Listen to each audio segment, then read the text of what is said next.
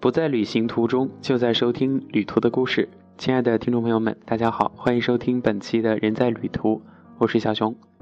女大学生四年穷游二百二十七城，我想有的朋友可能已经知道这个事情了，是腾讯新闻的事实派头条。咱们今天就一起来聊一聊。大学四年，他从云南的梅里雪山跑到西藏的拉萨，从浙江西塘。穿越到可可西里无人区，又从甘肃敦煌到海南三亚，从这几个起点和终点，可以说已经跨遍了中国的大部分地方。百度地图显示呢，这个女孩的足迹超过了十万公里，横跨三个时区，非常不容易啊。她的名字叫做房兆玲。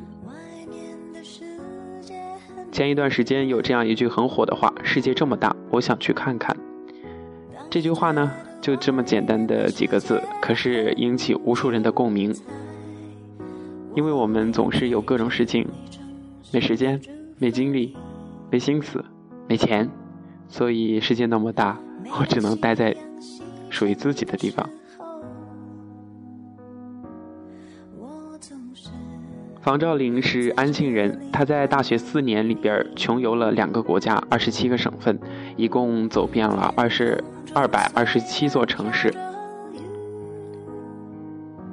那么这个女孩她就读于巢湖学院，学的是应用心理学。大学四年，她就一直在路上。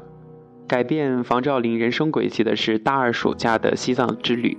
他曾经呢，就是和自己的四五个同伴约好，但是临出发之前，大家都出了状况，也就是我们常说的关键时刻掉链子，所以呢，他就干脆一个人出发了，无牵无挂，自由自在的。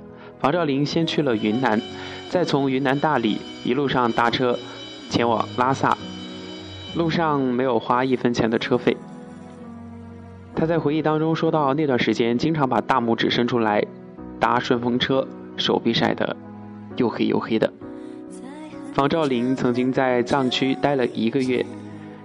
其实进藏在走三幺八这条路的时候呢，会经过通麦天险，他见识了最严重的堵车。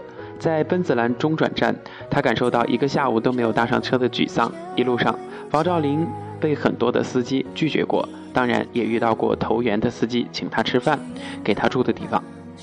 那么刚刚跟大家说到这些的时候，我就想起了小熊和小九等等一些朋友在去年的时候的西藏之行，特别是他提到的通麦天险。那么现在，呃，隧道还有新的公路已经在打通当中，可能以后通麦天险就是成为一个很多人的回忆了吧。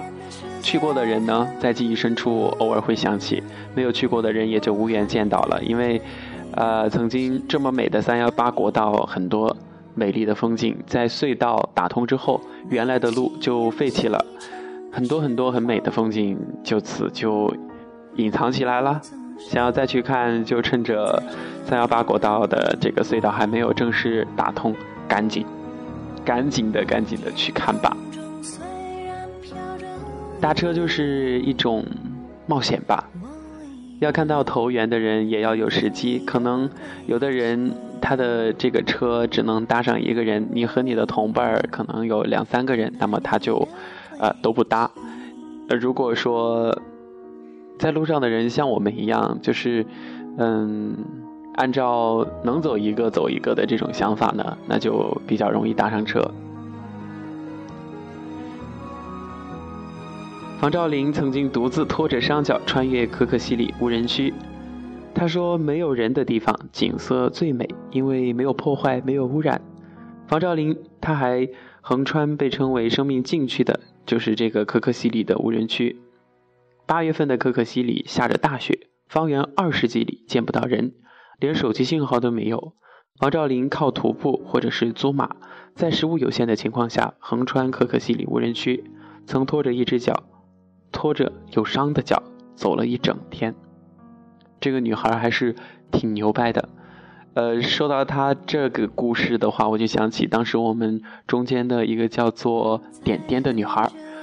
曾经我们在然乌，从然乌去到我忘了那一站叫什么地方，芒康，对，是去芒康还是去盐井？忘了，大半年时间过去了。呃，我们就是出发都是这样，早上要睡到自然醒，可能十点钟才出发，稍微吃一点东西之后就上路了。那一天他一定说要走三十公里之后再开始搭车，所以我们就背着自己的行囊，大家一起在路上走啊走啊，有五六个人还是六七个人。当我们走到二十九公里的地方的时候，我们就加速了，因为想要到下一个那个公路上的路碑，就是路界，它会显示多少多少公里，多少多少公里。呃，所以我们就把点点甩在后面一截儿。当我们再回过头看它的时候，呀，那一辆从我们身边呼啸而过的车上，就是他的熟悉的面容。原来他在二十九公里的节点处打到车了，结果那天就很可悲。我们的女同伴儿都已经搭上车了，剩下都是汉子，在路上随处都能看到被抛弃遗留下来的汉子。本来晚上大家都已经准备好要露宿荒郊野外了，结果一辆车来了，我们就上车了。结果一看，我的妈，全都是汉子，一共有十几个人。都是说，嗯，因为同伴儿都搭到车了，然后汉子们搭不到车，所以大家拼车，一个人一百块。嗯，事情总是一波三折，结果到一个收费站的时候被交警给拦下来了，我们属于超载。呃，接着没过多久，我们后面一辆车子也被拦下来了，他们笑我们，我们就说大家不都一样超载嘛？结果后面他们那个车的司机更加严重，属于无证驾驶。唉，然后就被滞留了一两个小时，最后在晚上十二点多钟的时候才抵达下一站。路上的故事真的很多，我们继续来聊房兆林的故事吧。独自穷游，安全成了头等大事。房兆林搭车，每一辆他都会记下车牌号。他曾经说过：“我推荐住青年旅馆。”虽然看起来鱼龙混杂，人很多，但是人多反而更加的安全，还能够找到第二天的同伴。在路上就是这样聊得来的，就成了朋友。而且在旅行之后呢，还会常常的互相联系。房房兆林他说有一次在雨天搭车，呃，在路的前方就有检查站，司机呢为了躲避检查站，拐进一条小路。这时候啊，房兆林整颗心都提起来了。他想起了自己学过的心理学知识，旁敲侧击，不停地询问司机的家庭状况，问他关于孩子和工作的情况，这些呢都会给房兆林带来安全感。幸运的是，司机后来又回到了国道上，他悬着的心终于放下来了。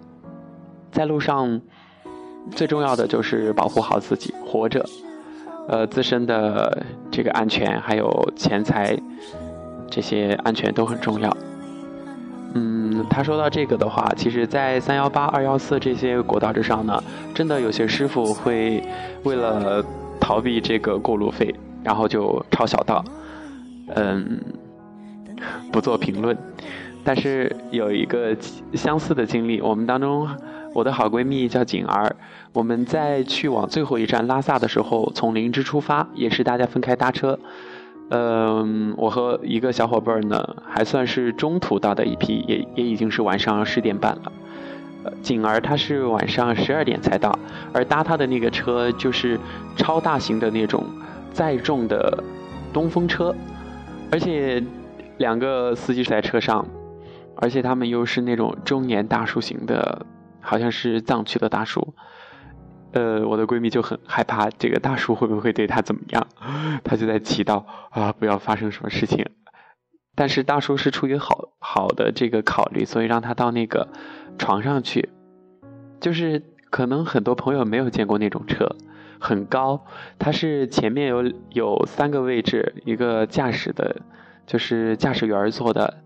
边上呢是其他人可以坐的，然后在这两张椅子后面呢就有一个床，很窄的那个床，就是便于长途的这个行车，呃，便于司机师傅休息的这样的一种设计。其实，在路上还是好心人多了，不过偶尔会担心嘛，特别是女生。这个新闻呢，让我看的有一些感触，感觉曾经有很多感受都和他很相似哈。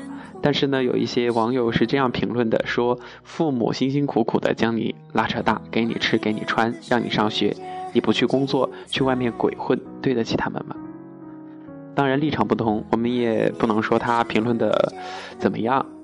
呃，就看大学生活当中每个人的自己安排吧。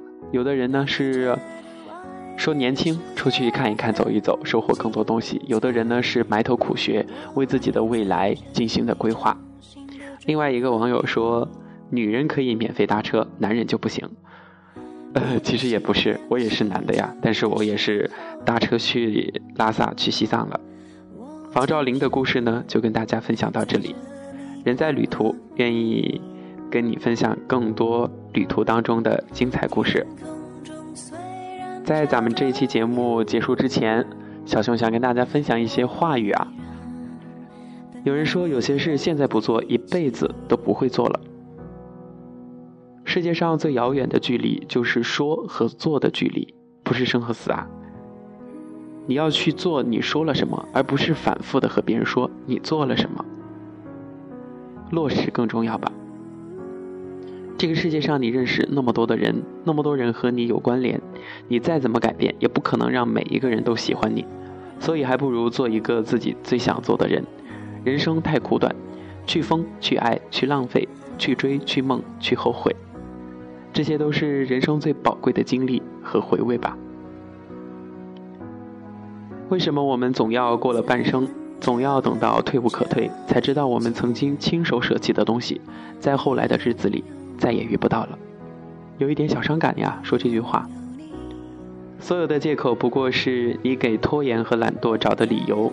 好好想一想这句话，所有的借口不过是你给拖延和懒惰找的理由。哪里有浪费时间这回事儿？你只是在浪费自己，哪有那么多未来在等着你呢？你所拥有的就只是现在。虽然说过往也是你的，但是记忆会被时间冲淡，也许有一些有些东西就在时间的消磨当中被遗忘了吧。来跟大家分享一句名人说的话吧，普鲁斯特说：“想想吧，因为我们的懒惰，总想着来日方长，做任何事儿都能拖则拖，结果那么多的计划、旅行、恋爱、对人生的探究都没能够实现。”大难不至，我们就不会去做些什么，我们就会什么都不做。我们会发现自己又回到了日复一日的平庸生活，生活的欲望被消磨殆尽。我不知道普鲁斯特是谁，但是觉得他说的还是蛮有道理的。你是不是也和我总是梦想留在未来，旅行留在下次，想做的事情留在以后，然后在本来。该是未来的那个时间点，突然被没时间打败了。所说的未来，还是变成了说一说而已。这句话是卢思浩说的。一个大帅逼，一个有才的男生。有才的人就能说出这些富含道理的揭露一些 真实的事情，有点无奈，但是总是可以给我们启发吧。好吧，咱们今天的节目就分享到这里。在这里跟大家解释一下，上一期我传了一期节目，是一位女生，呃录的节目。有的人有有朋友就问我是不是呃换主播了什么的，其实不是啊，就是感谢大家的来稿吧。有什么精彩的故事呢？然后呃投递给我，我觉得很好的话，我就跟大家一起分享。再次感谢大家收听本期的人在旅途，咱们下期节目再见。